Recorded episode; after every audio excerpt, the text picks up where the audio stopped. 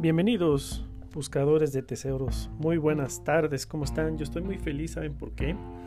En estos días he estado compartiendo en algunos grupos de redes sociales donde pues interactuamos los, los prospectores, donde se congregan eh, aquellos que compartimos la pasión por esta noble actividad. Y bien, pues hay muchas personas de varios países, principalmente de habla castellana, México, sin duda, y algunos otros países, y dentro de México, pues varias regiones. Estoy feliz, ¿por qué? Porque lo he compartido, he recibido muy buenas este, opiniones, he recibido bienvenida muy calurosa, yo agradezco mucho la atención por parte de ustedes. Ya algunos inclusive me están este, integrando sus redes sociales de amigos, lo cual gustoso lo, lo comparto también.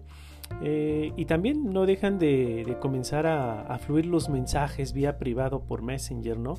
Donde se, se me invita a realizar prospecciones, se me consultan algunas dudas, detalles, en fin. Yo gustoso de seguir hablando de este tema que nos atañe, la pasión por la búsqueda de los tesoros en este grupo Buscadores de Tesoros, que para eso es, para que lo compartamos y disfrutamos mucho, colegas prospectores. Yo gustoso de seguir interactuando con ustedes.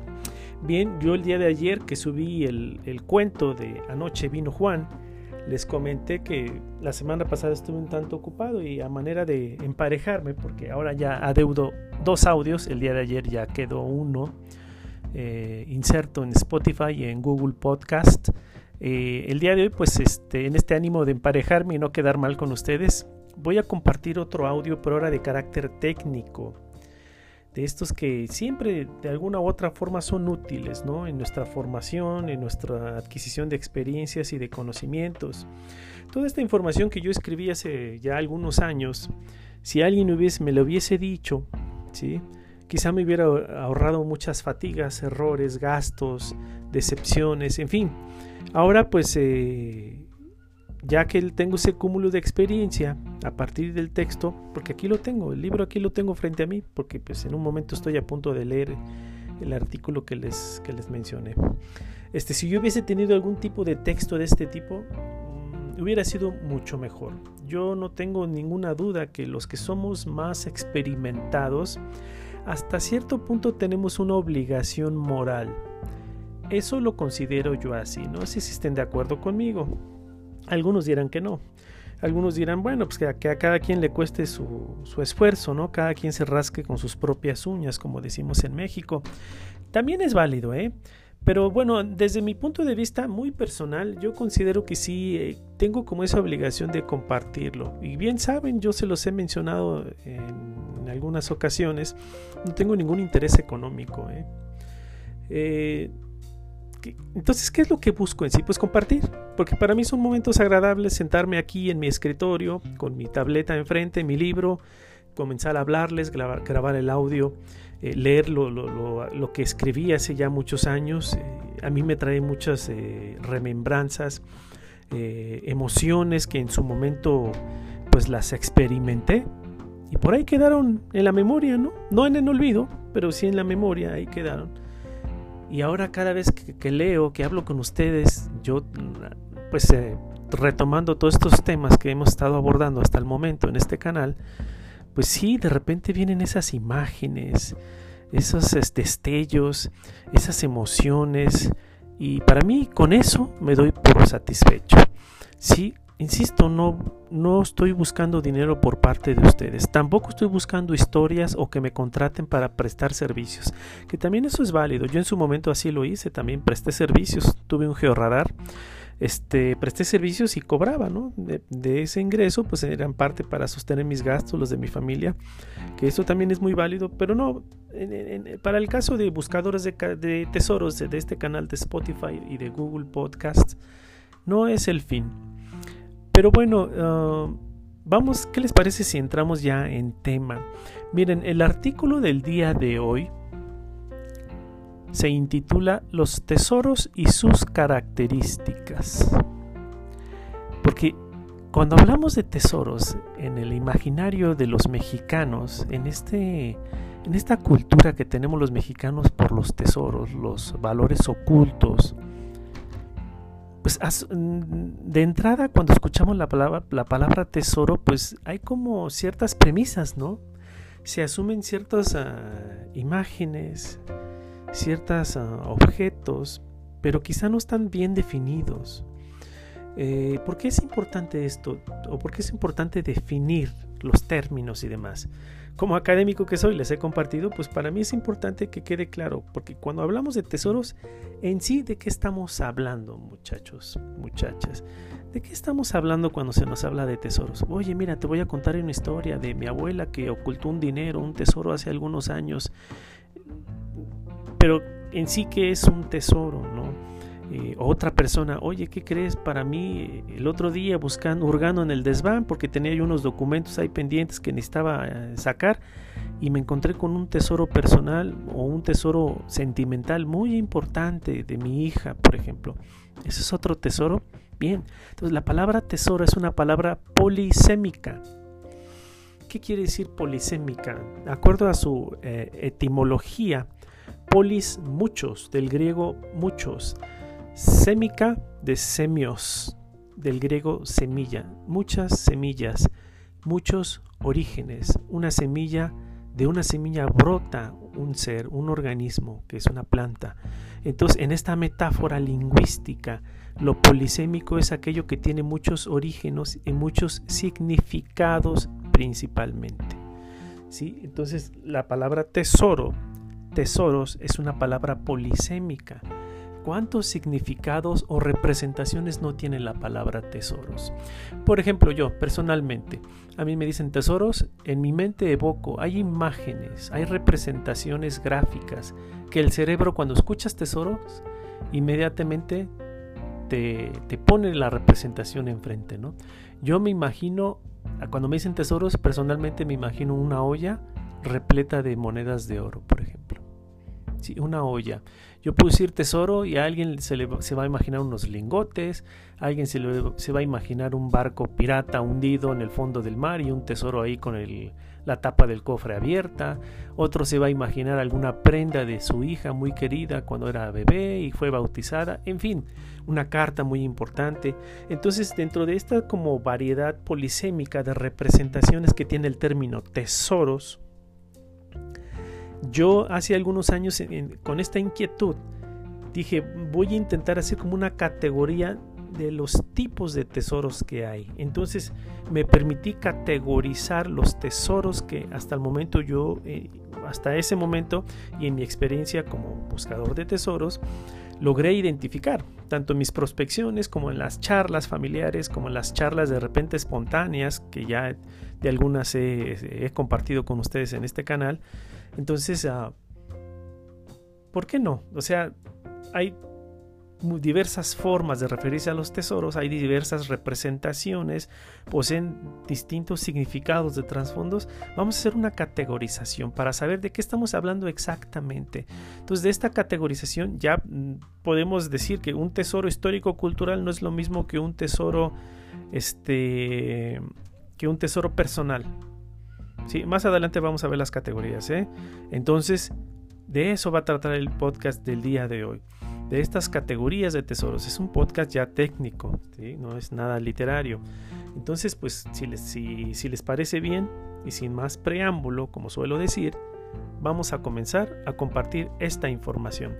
Recuerden, antes de iniciar, que tienen a su disposición el correo electrónico y también el enlace para, para los mensajes de voz.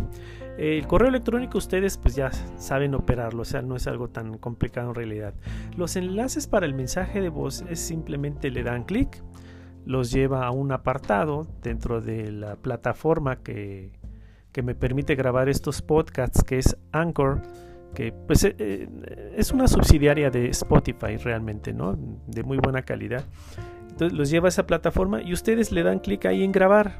Graban de viva voz todo aquello que tienen de inquietud, de comentario, que compartir, alguna duda, que, plantear, alguna asesoría, etcétera, etcétera, y lo mandan. Yo aquí lo recibo, me notifica, lo recibo, los escucho y ya les replico o les retroalimento, ¿sí?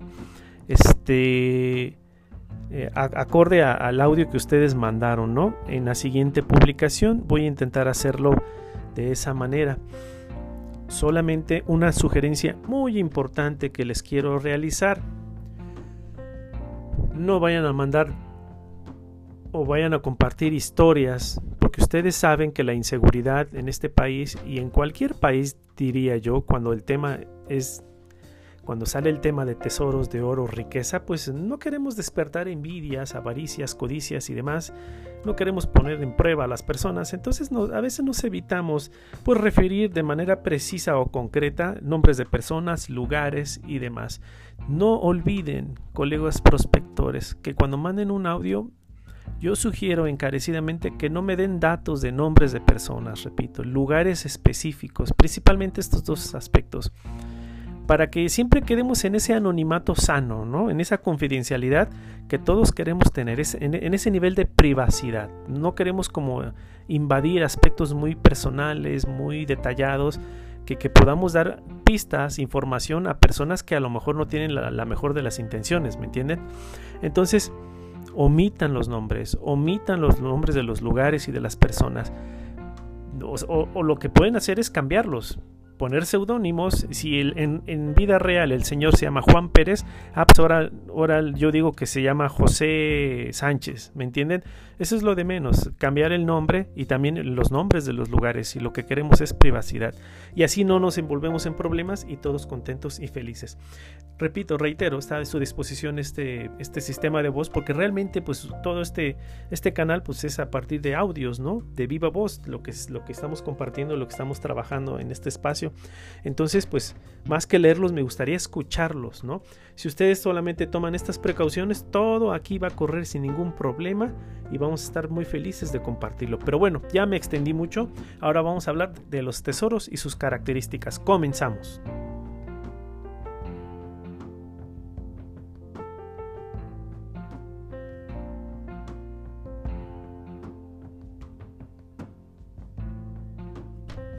Andamos buscando tesoros. Pero, ¿qué es un tesoro? Sí, es el objeto principal de interés de un prospector. Pero, ¿hay tesoros distintos a lo que, a lo que comúnmente referimos? Quizá no tenga una utilidad saber de estas características o reflexionar al respecto. Sin embargo, no está de más ahondar en su estudio para saber qué aspectos los conforman. Algún día podemos tener suerte y encontrarnos con uno de ellos. Y lo más importante, tener el dato para saber distinguirlos y no dejarlos escapar, colegas, o que nos los arrebaten por falta de conocimiento o ingenuidad, inclusive por ignorancia. Ya escuchamos el, cuento anterior, anoche vino Juan, realmente por ignorancia le arrebataron su tesoro que legítimamente y legalmente le pertenecía. Vamos a evitar estas situaciones. Un tesoro puede ser de distintas formas. ¿eh? Será tal vez típico que los imaginemos como un cofre con monedas, alhajas, piedras preciosas y lingotes, tanto de oro o plata principalmente. Pero podemos ampliar este estereotipo tradicional a otros más extensos con las siguientes ideas. De entrada, un tesoro, para ser considerado tesoro, tiene como esencia ser, número uno, antiguo. El tiempo es una característica importante. Si queremos, si, más bien, si hablamos de tesoros, de, entrada, ¿sí? Y de trasfondo, un tesoro es antiguo. Un tesoro es un objeto oculto, un valor oculto hace mucho tiempo. Eh, difícilmente lo es actual. A través de los años, la naturaleza añeja de algún valor oculto tiende a revalorizarse en el sentido económico y otros sentidos también estéticos y demás. De eso también ya hablamos un poco hace algunos eh, podcasts, ¿no? La rareza de su contenido, aunado a lo noble de los metales que lo componen, les da un valor importante. Consideremos que el circulante de la época pasada poseía dos tipos de valor en este sistema bimetálico de oro y plata. ¿eh? Había dos valores de trasfondos en este tipo de circulante, el económico y el nominal. ¿sí? El, valor económico por su peso en valor por gramo del metal, a, como estaba cotizado en aquella época también, ¿no? que, que varían conforme pasan los años, los metales se van cotizando de distintas maneras, tienen estos altibajos en sus valores. Eso pues está supeditado a muchas cuestiones de oferta, demanda, escasez, este, crisis económicas, etcétera, etcétera. Pero bueno, entonces el primero por su peso en valor por gramo del metal y el segundo, el valor nominal, refiere a la asignación que la autoridad monetaria, para el caso de nuestro país México, el llamado el Banco de México, el Banco de México es el, es el organismo público monetario que se encarga de la política monetaria del país. Ellos son los que, los que deciden todo respecto a los billetes, las monedas, los circulantes, las cantidades, etcétera, etcétera, ¿no? Entonces, esta autoridad, el Banco de México, le dio ese valor nominal a estas monedas, porque aunque es oro, pero si tiene estampado ahí 100 pesos, pero estamos de acuerdo que el oro tiene, por peso, tiene un valor mucho mayor que los 100 pesos. Pero esa moneda en sí, con el, con el estampado de 100 pesos, se supedita a esa, a esa autoridad monetaria que es el Banco de México. Entonces dice, esta moneda de oro podrá valer más, pero en sí nominalmente vale 100 pesos y sobre 100 pesos va a circular sin mayor precisión.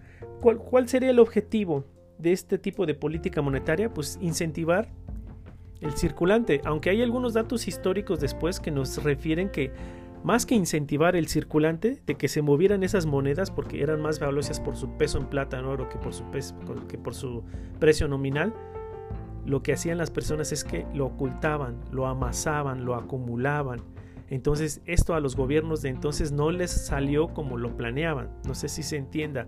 Entonces el Banco de México le da ese valor para que circulara en un proceso de transacciones de bienes, servicios en lo cotidiano en nuestro país.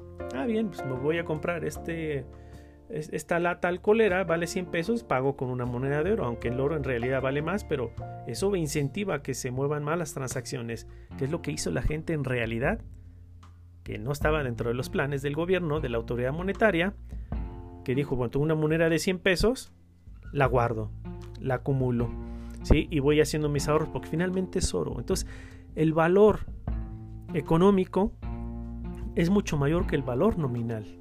El valor económico, entonces, está supeditado a su rareza, a la estética, a la apreciación que le da la gente. En vez de gastarme esos 100 pesos en una moneda de oro, no, no, no, no suelto, porque finalmente es oro.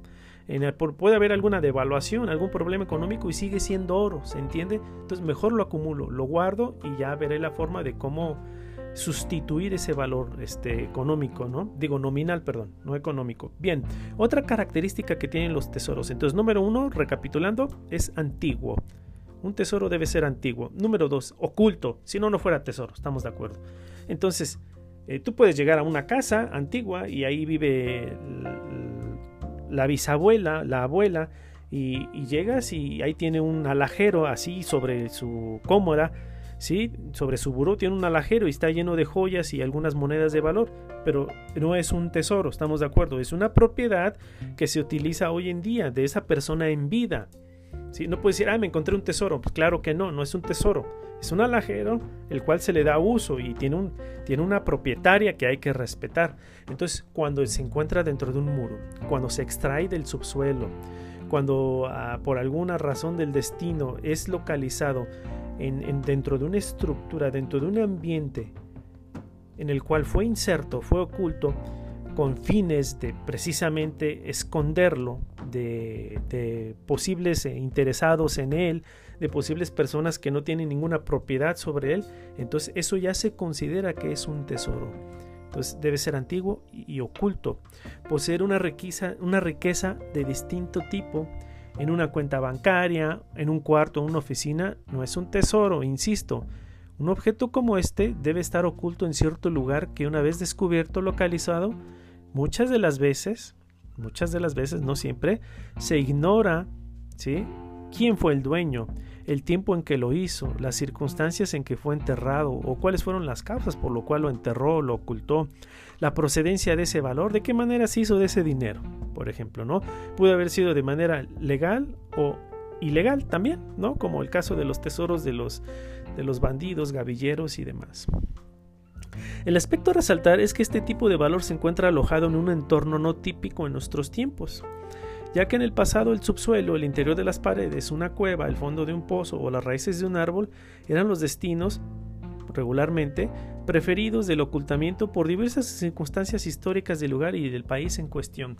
No sé si recuerdan que hace varios podcasts yo hablé sobre...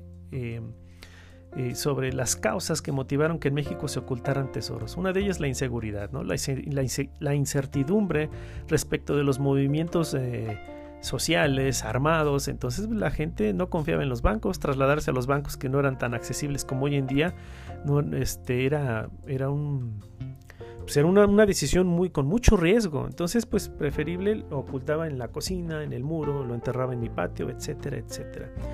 Bien, entonces es antiguo y oculto. Ahora bien, quizás surja la duda de por qué no considero que una característica principal de un tesoro debe de ser, debe de ser el tener un valor económico.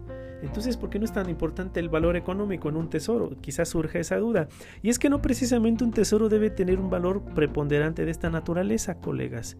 Esta idea la voy a aclarar más adelante, pero una vez resaltados estos aspectos, entramos en el tema por fin.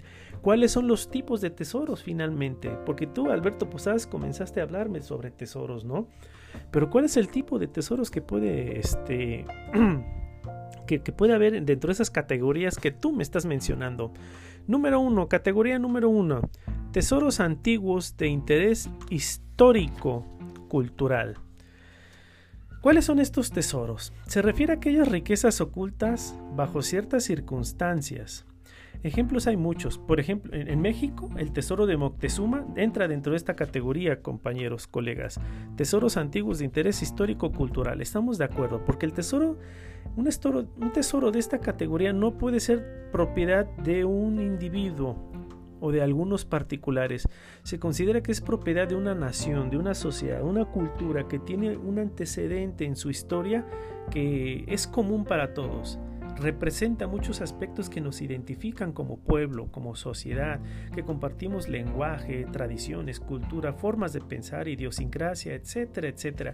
Entonces, el tesoro de Moctezuma no puede ser de personas individuales, de, particulares le pertenece a, todo el país. El problema es que no ha sido localizado. Si fue localizado, ya no sabemos, ese es otro asunto, ¿no? Eh, entonces, el tesoro de Moctezuma es uno de este tipo de tesoros. Esa riqueza que por razones obvias y legales no puede ser de propiedad de uno o particulares. El patrimonio cultural que representa un objeto de estos, de estos tesoros de esta categoría, es de interés común. Por lo tanto, pertenece a una sociedad o un pueblo. Repito, insisto, no a particulares. La forma en que fue oculto un tesoro de este tipo es muy complicada y bien planificada para que no cualquier persona o un enemigo en tiempos de guerra pueda localizarlo de manera sencilla. Pues de hecho, Moctezuma, según las crónicas de Bernal Díaz del Castillo, como bien sabemos, eh, mandó ocultar su tesoro porque ya veía las, los verdaderos intereses y ambiciones que tenían los invasores europeos, españoles principalmente, ¿no? Por lo tanto, se deduce que la investigación para localizarlo y recuperar este tesoro es de la misma forma, muy variada y compleja, no es tan sencilla, porque como son grandes riquezas y muy simbólicas, muy, muy de la propiedad de una nación, de, de una sociedad, entonces la forma de ocultarlo es muy complicada y va a ser en lugares de mucho riesgo, de difícil acceso, de lo más complicado para que no sea tan sencillo que algunos con las manos en la cintura nos lo arrebaten, ¿no? Bien, dice, ah, de estos tesoros no hay muchas referencias precisas tampoco, ¿no? Y no cualquiera tiene la libertad legal para buscarlo. O sea, si tú eres buscador de tesoros y te animas a buscar el tesoro de Moctezuma, déjame te digo, colega, que estás incurriendo en un delito. Y más si lo encuentras y lo vendes a particulares y ese dinero va destinado solamente a ti y tu familia. Eso es un delito. Tenemos la obligación legal y ética también, ¿sí? De denunciar de hacer las perspectivas notificaciones a la autoridad para que se tomen cartas en el asunto, ¿no? Al menos que sea contratado por instancias gubernamentales adecuadas como el Instituto Nacional de Antropología e Historia, el INA, por ejemplo. Sí, o sea, si eres tú buscador de tesoros y te contrata el INA para hacer la búsqueda de un tesoro de este tipo, bien, pero seguramente en el contrato, en las cláusulas te van a decir que te van a pagar por el servicio, pero que tú no puedes poseer o reclamar siquiera el derecho, o tener el derecho de reclamar posesión en parte de ese tesoro, porque eso le pertenece a ese país. Esta es la primera categoría de tesoros. Eh, otro, otro, otro ejemplo de un tesoro de este tipo, miren, en 2008, en la ciudad inglesa de Bath, ¿sí? fue localizado un tesoro. Este tesoro, eh, ¿por qué entra dentro de esta categoría histórico-cultural? El tesoro consta de más de 30.000 monedas romanas. ¿Se imaginan ustedes? Más de 30.000 monedas romanas.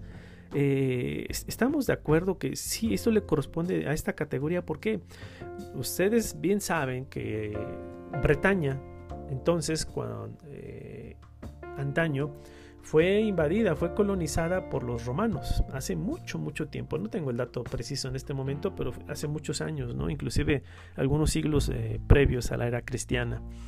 Eh, en, este momento, pues los romanos comenzaron a establecer sus villas, sus pueblos, sus oficinas de gobierno, porque era un imperio en expansión, y comenzó el circulante romano. ¿sí? Estas monedas pequeñas estampadas con los perfiles de los césares de que, gobernaban todas estas provincias.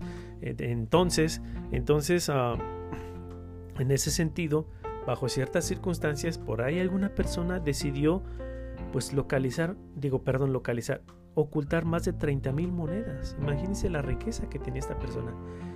Pero ¿saben qué? Eh, estas monedas no son ni de oro ni de plata, eran como de un tipo de aleación de, de, cobre.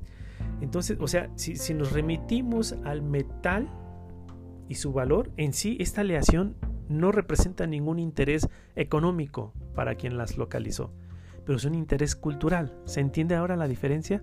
Si hubiesen sido monedas de oro, sí tienen un valor económico pues, tremendo, claro que sí, ¿no? Pero solamente eran de una aleación tipo de con cobre, tipo bronce. Eh, yo soy muy ignorante en esos temas, honestamente, de la metalurgia, pero, no, pero prácticamente no era metal precioso. Pero eran monedas romanas, fíjense, que datan del año 270 antes de Cristo. Entonces, son monedas muy antiguas pero tienen un mayor valor histórico y cultural que el valor económico en realidad. Es un tesoro, se le debe tratar como un tesoro, se debe montar en toda una planificación museográfica para que se le respete, se exhiba, porque finalmente le pertenece al pueblo británico, forma parte de su pasado, que el pasado nadie lo podemos negar, ¿no?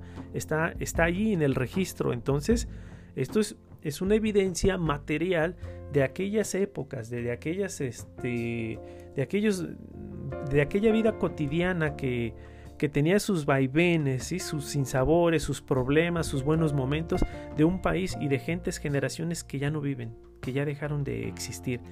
Por ello es que este tesoro fue muy muy importante dentro de los registros de Gran Bretaña.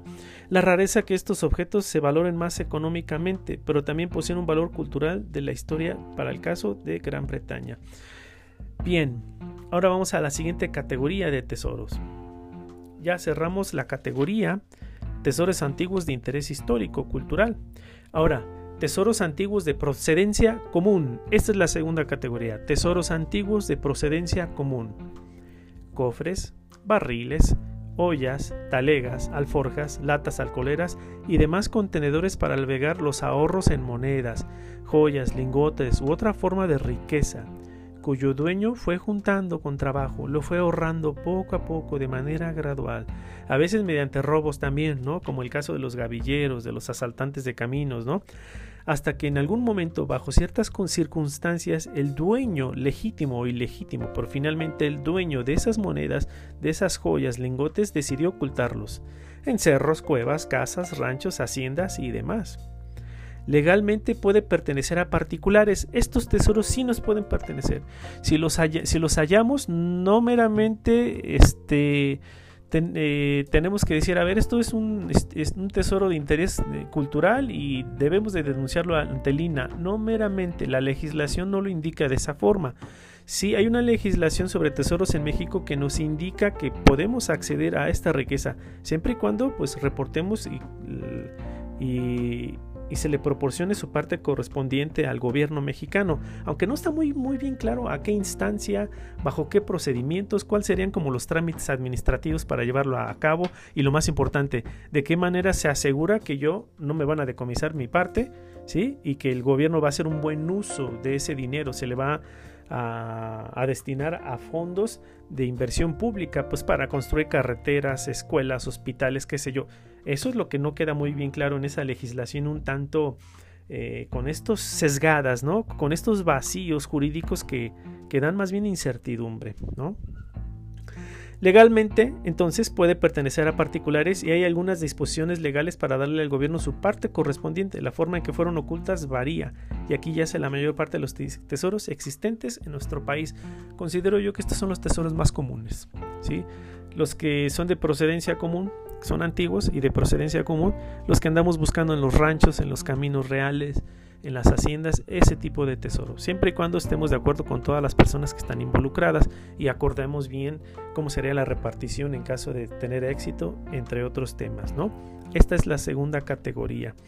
Uh, tercer categoría, colegas prospectores, tesoros recientes de procedencia común. La segunda fue tesoros antiguos de procedencia común. Ahora, tesoros recientes de procedencia común. ¿sí? Es reciente, fue hace algunos años, quizá hace algunas décadas nada más. No es tan antiguo, no es del siglo pasado, no es de a inicios del siglo, de este siglo. No, no, no, no, no. Esto es reciente. Eh, debido al cambio de la situación histórica en este país, donde la autoridad puede otorgar más seguridad y la existencia de bancos, hay mayores sistemas legales, mayores ah, tecnologías, medios que nos pueden asegurar, asegurar que nuestro dinero está bien depositado y bien seguro en esos campos, en esos bancos, perdón, y otras formas de circulante como tarjetas de crédito, bonos del Banco Central, por ejemplo. El, el ocultamiento de dinero corriente es una práctica que ya no tiene sentido hoy en día. Sí, o sea, yo por ejemplo, yo soy trabajador académico, recibo mi cheque quincenalmente y si tengo algún excedente, algún sobrante, pues no lo voy a poner, no lo voy a ocultar en la pared de mi casa o no lo voy a enterrar en el jardín de mi, en el, de mi patio, ¿me entienden? Ya no tiene sentido ese tipo de práctica porque voy al banco y yo sé que está más seguro allí ese dinero, ¿sí? Aunque asalten al banco, aunque lo roben, qué sé yo, de todos modos siempre voy a tener un respaldo y el dinero va a estar allí disponible, no hay ningún problema.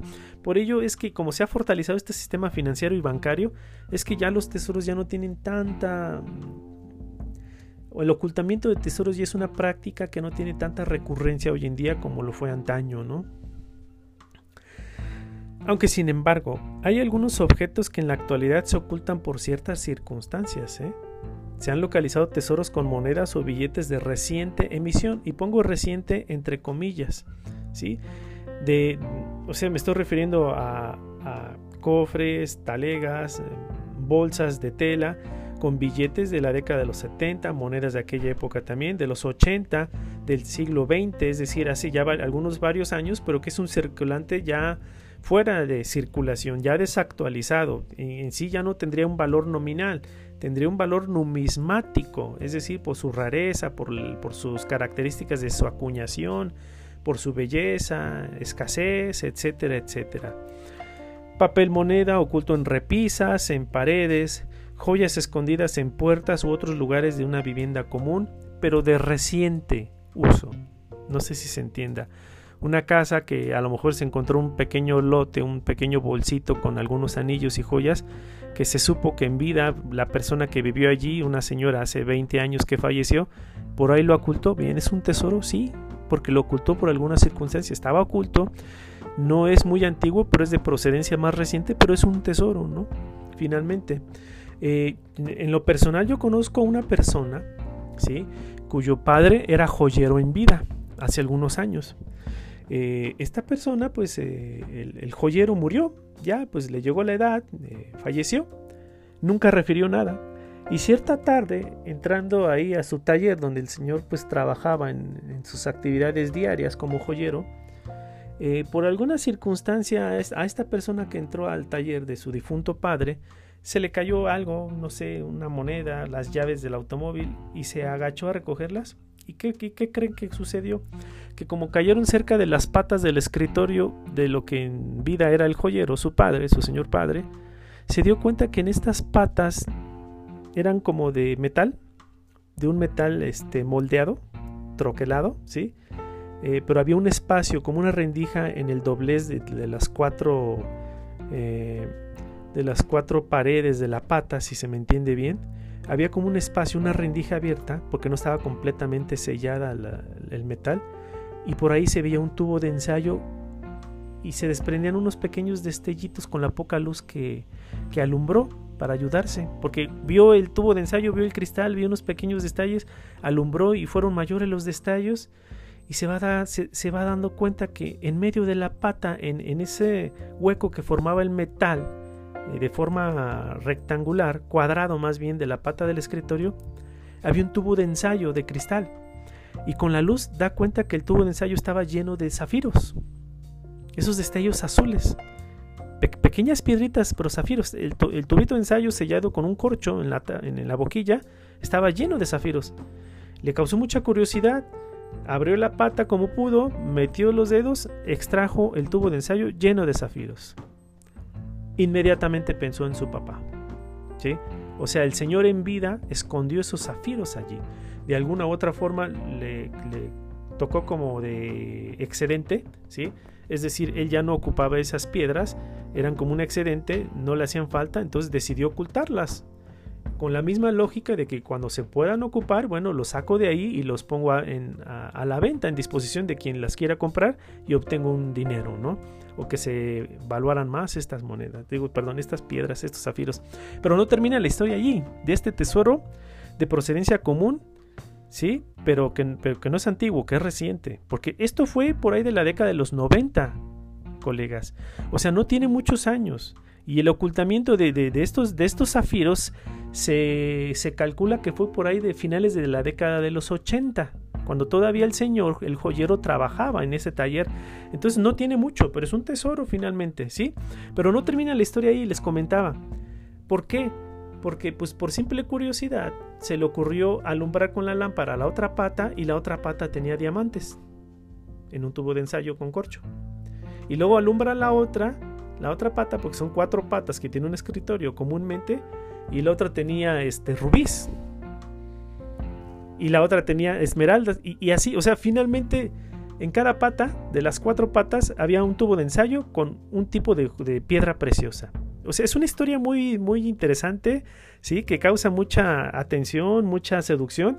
Pero eso, esto fue real, ¿eh? Y entonces Dentro de esta categoría, cuando yo escucho esta historia, dentro de esta categoría, entonces existen tesoros recientes de procedencia común. No tienen este valor histórico cultural de un pueblo, claro que no.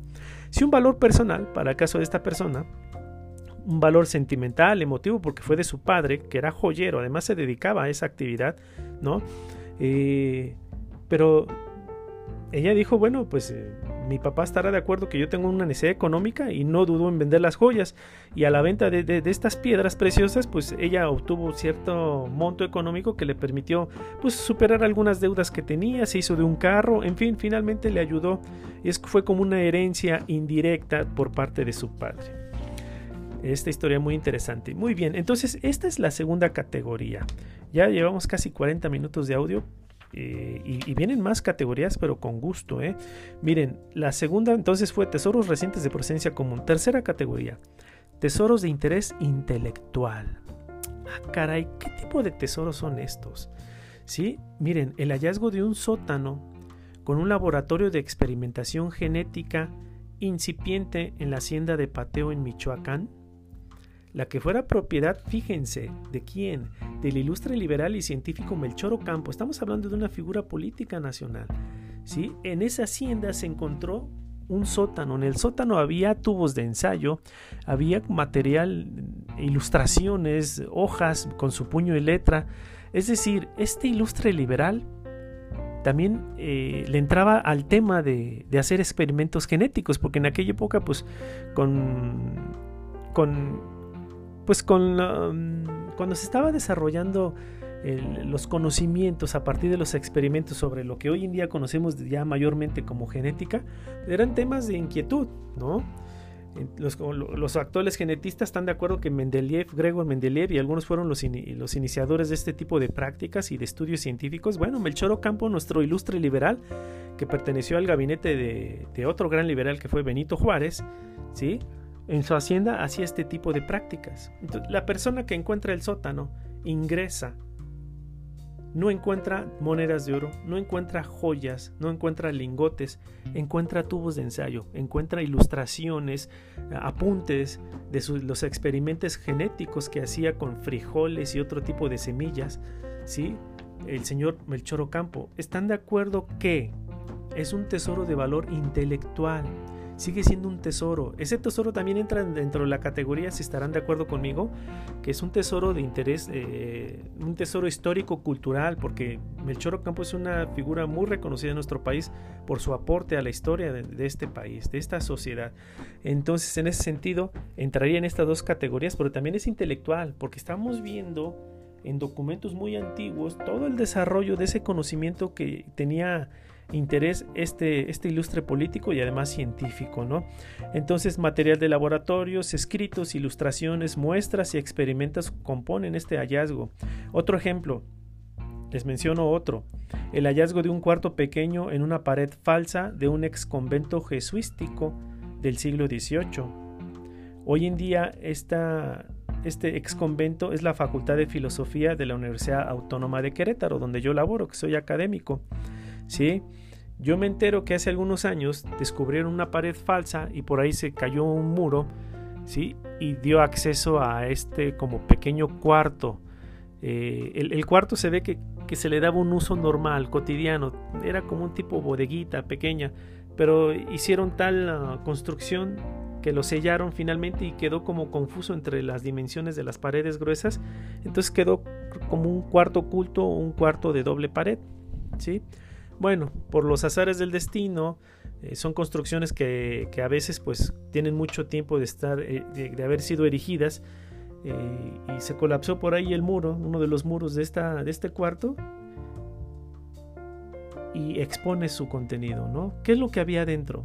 No había oro, no había joyas ni lingotes, pero había muchos libros, colegas prospectores. Esta es otra historia que me fascina también porque esto es un tesoro intelectual. Había libros de poesía, de teología, de filosofía, de matemáticas, de alquimia. Estamos hablando del siglo XVIII. Los jesuitas fueron expulsados en la segunda mitad del siglo XVIII, precisamente de la Nueva España. Ustedes quizás sabrán las circunstancias históricas, ¿no? No me voy a desviar del tema.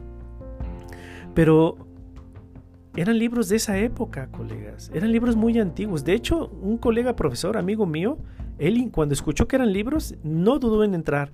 Pero ¿qué creen? Él, él, se enfermó de octoplasmosis, esta enfermedad en los pulmones que te pegan por las esporas que liberan hongos que se producen por esta humedad, esta oscuridad durante siglos. ¿Sí?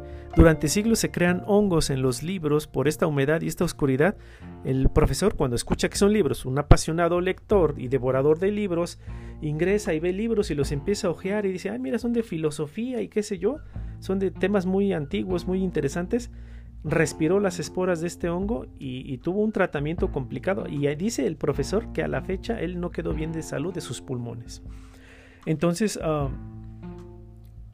entra dentro de esta categoría todos estos libros. Además, otro detalle muy interesante de esta historia, uno de estos libros tenía una rúbrica muy parecida a la de Miguel Hidalgo y Costilla, el ilustre pues eh, libertador de México, ¿no?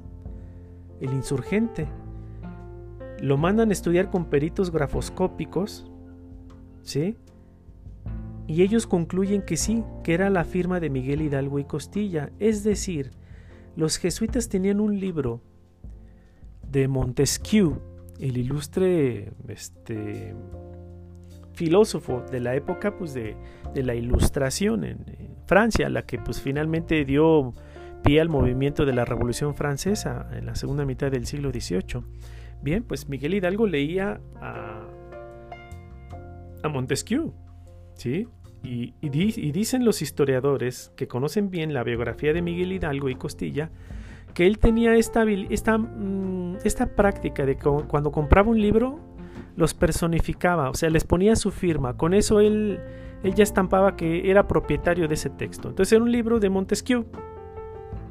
Y en la portada, más adelante, en la contraportada, estaba firmado por Miguel Hidalgo y Costilla.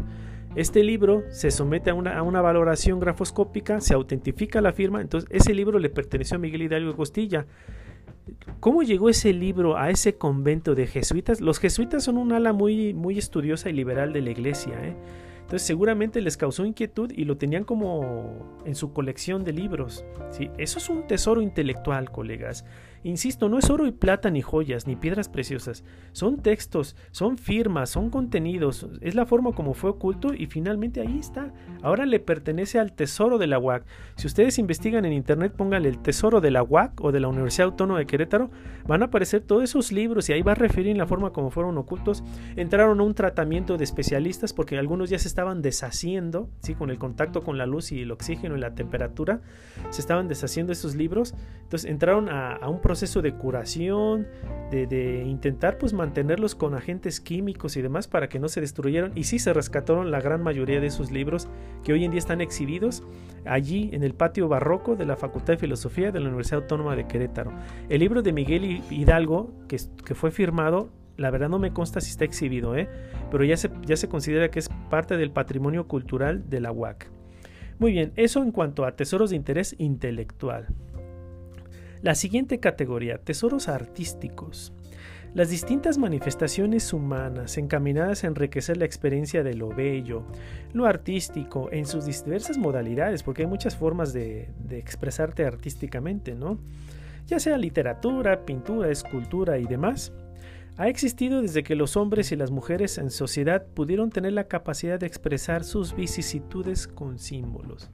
Desde un trazado rupestre a una gran pintura contemporánea, finalmente el ser humano siempre se, ve, ah, se, ha, visto seducido por lo bello, por lo estético, ¿no?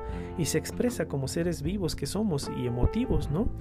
Desde las épocas de las pinturas rupestres, el arte contemporáneo, la variedad de propuestas plásticas principalmente, hay un trazado en el tiempo en el cual su desarrollo da cuenta de este espíritu creativo y que para algunos son motivos de colección. Cuando algunos quieren tener un Van Gogh o un, eh, un, Diego Rivera en la sala de su mansión o de su casa, entonces ya estamos hablando de amasar, de acumular, de coleccionar de manera privada. Entonces estamos hablando que hay un valor allí. Hay un valor artístico, hay un valor personal, hay un valor económico, porque finalmente cuestan dinero, ¿no? En las subastas hay algunas obras que se subastan por cantidades este, enormes de dinero. Un Van el doctor Gachet, que se subasta en, Europa hace algunas décadas, eh, se lo llevó un coleccionista privado japonés, eh, pagó 82 y medio millones de dólares por un cuadro para que vean lo que es un tesoro artístico, ¿no? Entonces, de esta forma el arte tiene un valor económico, claro que sí, cuesta dinero, ¿no? Pero también un valor intrínseco que refiere a estas pautas culturales y que son codiciadas principalmente por aquellos acaudalados que se pueden hacer de ellas si así lo quieren. Un hallazgo de una obra del pintor oaxaqueño Rufino Tamayo, otro ejemplo en Nueva York, en un basurero. No sabemos cómo llegó ese, ese, ese Rufino Tamayo al basurero, que después se recuperó, se subastó por un millón de dólares, colegas. Entonces, esos tesoros no estamos acostumbrados a buscarlos, ¿eh? ¿Sí? Entonces, ah, hay que estar también atentos, porque nunca está de más, ¿sí? Que a lo mejor los encuentras y no sabes ni siquiera. Yo personalmente, yo encontré un cuadro, un Rosario Cabrera original, que en su momento no sabía yo que era un original, hasta que después hice investigaciones, me lo autentificaron un Rosario Cabrera, no, obviamente no vale lo que un Refino Tamayo, sí, pero es de una artista reconocida de la primera mitad del siglo XX en este país, sí, en, sótano, en un sótano de una casona colonial de aquí de Querétaro. Ese cuadro lo tengo en casa, sí, insisto, no es un cuadro muy, muy caro, pero no queda duda que el artista es una artista muy reconocida, o sea, tiene más valor artístico que económico, ¿se entiende? Pero yo porque me puse a investigar y revisé, con los anticuarios y demás y me lo autentificaron. ¿sí? Imagínense si hubiera sido un Rufino Tamayo, pues mínimo un millón de dólares me hubiera echado a la bolsa, pero no fue así. ¿no? Bien, la siguiente categoría. Seguimos en estas categorizaciones de tesoros. Tesoros sentimentales, ¿sí? Eh, objetos personales de ciertas personas que ya fallecieron o que tenían un vínculo sentimental familiar con las personas de en vida, ¿no? Tienen un valor muy emotivo muy importante. ¿Cómo qué objetos me refiero? cartas, fotografías, peines, espejos, accesorios personales, joyería, perfumes, relojes antiguos, plumas de escritura, diarios, postales, entre otros. Estos han sido localizados en cofres principalmente, ocultos en las paredes o en el subsuelo de haciendas o casionas coloniales. Tú puedes desenterrar un alajero y no tiene ninguna alhaja, pero tiene una carta escrita en, este, puño. en vida de alguna persona que a lo mejor ya, falleció. ¿Por qué lo enterraron? Porque tiene un motivo, tiene un valor emotivo muy importante, muy personal, muy íntimo para esa persona que decidió ocultarlo. A lo mejor no, es un valor económico, pero finalmente es un tesoro. No sé si estemos observando estas características, ¿no? En lugares en donde las familias vivían de manera más modesta, esto yo lo he constatado en algunas prospecciones que he realizado en casas más pequeñas donde no había como mucho, no había un nivel de vida muy elevado. Pues se han encontrado estas cartas, estos pequeños recuerdos o objetos personales, emotivos, entre rendijas de las puertas, las alacenas o las ventanas. Se hallan también diversos objetos personales, pero textuales principalmente, o sea, cartas, ¿no? En su mayor parte. Estos tesoros se insiste, no significan un monto económico considerable, pero por su carga emotiva personal fueron ocultas por distintas razones. La principal quizás sea el resguardo para su futura consulta, recuperación o para la evocación de esos sentimientos que en vida pudieron compartir estas dos o más personas. Eso es a grandes rasgos las categorías de tesoros. Las menciono rápidamente, ya no las explico. Tesoros antiguos de interés histórico-cultural, tesoros antiguos de procedencia común, tesoros recientes de procedencia común, tesoros de interés intelectual, tesoros artísticos y finalmente tesoros sentimentales. Quizá existan otras, ¿eh? si ustedes tienen algunas que mencionar o que agregar, gustosos lo compartimos al siguiente podcast. Pero por lo común escuchamos de casos de personas afortunados que lograron hacerse un objeto de interés de este tipo y que también poseen valía económica importante, ¿no? Antes de finalizar con este audio, quiero agregar que si algún día en una prospección, colegas, o en una actividad de nuestra vida cotidiana, no meramente una prospección, también en, nuestras actividades cotidianas, ¿no? Nos obsequian o simplemente compramos un objeto antiguo, llamativo, sea artístico, intelectual o personal, ojo, pónganse buzos, eh, hay que considerar que podemos estar ante una verdadera rareza que puede tener ese valor intrínseco y por consecuencia también un valor monetario. Pónganse buzos, colegas, no les vaya a pasar lo que lo que pasó en el cuento de anoche vino Juan, no, eso no se desea para ninguno de nosotros. Nunca está de más ahondar en su investigación, no lo quieran vender, no lo apalabren resguárdenlo, revisen internet, hagan llamadas, acudan a expertos, manden correos electrónicos. Buena sorpresa nos podemos llevar. Acudir a un estudioso experto puede ser útil y de esta forma recibir la orientación adecuada para su venta y si es así como queremos destinarlo o caso contrario, coleccionarlo para su disfrute personal.